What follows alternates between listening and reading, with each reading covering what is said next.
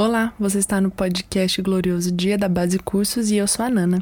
Antes da gente entrar nos capítulos que a gente vai conversar um pouquinho hoje, eu queria lembrá-los que esse podcast é fruto de um curso chamado Glorioso Dia na Base Cursos e que se você quiser você pode fazer sua inscrição pelo Base One ou pelo Base Plus e você ter acesso também não somente às aulas gravadas, mas às aulas ao vivo, a discussões em grupos e tudo mais. Eu recomendo fortemente que você entre no site da base e faça sua inscrição.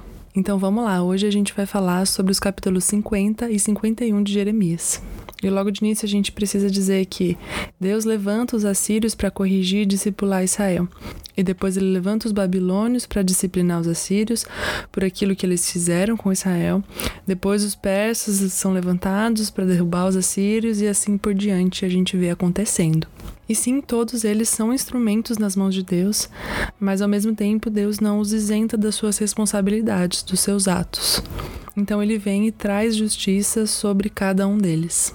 E no nosso estudo de hoje a gente vai falar bastante sobre a Babilônia. Bem, os babilônios eram uma tribo nômade de caldeus, né? Os babilônios, os caldeus. Eles se estabeleceram como um império, né? Num período bastante curto até de tempo. Fundaram a cidade da Babilônia, mas ao mesmo tempo também, em contrapartida, eles foram tomados pelos assírios de uma forma bastante rápida.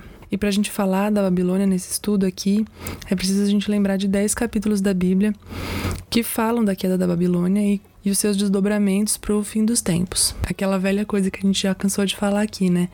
Os cumprimentos parciais e os cumprimentos plenos que vão acontecer no futuro. E é muito interessante perceber que esses dez capítulos são de autores diferentes em épocas completamente diferentes.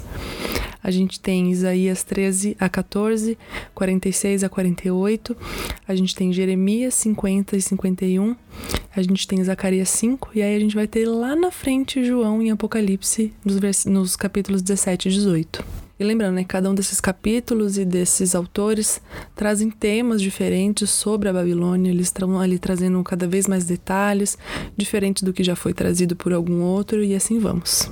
Ah, e a maior ou mais longa profecia do Antigo Testamento foi feita por Jeremias nos capítulos que a gente está falando aqui hoje. E ela é sobre a Babilônia.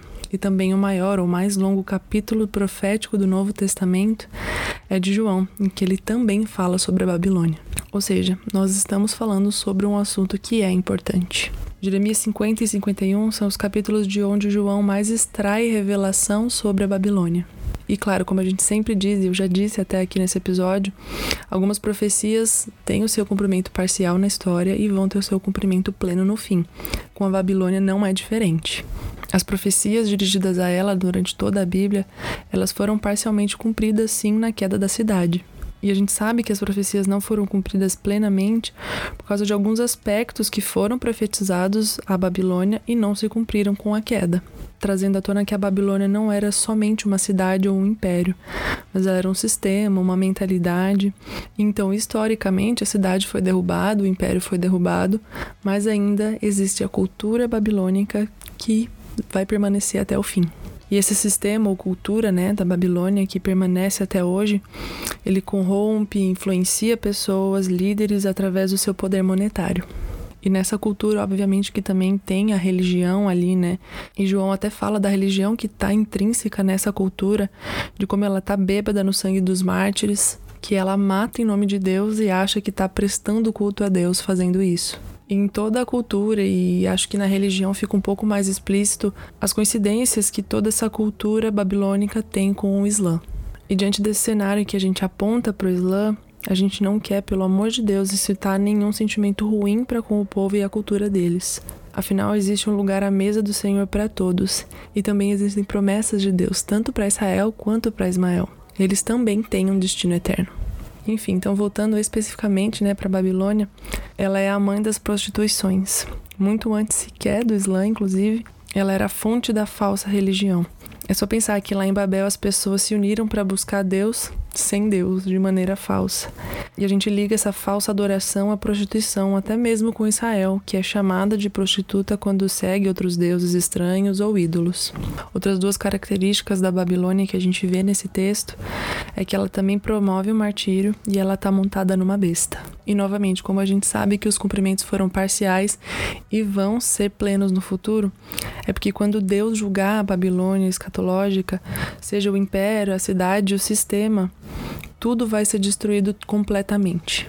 Diferente de como ela caiu no passado, simplesmente derrubando a cidade e o império. Bom, é isso. No nosso estudo sobre Jeremias 50 e 51, a gente teve até duas aulas.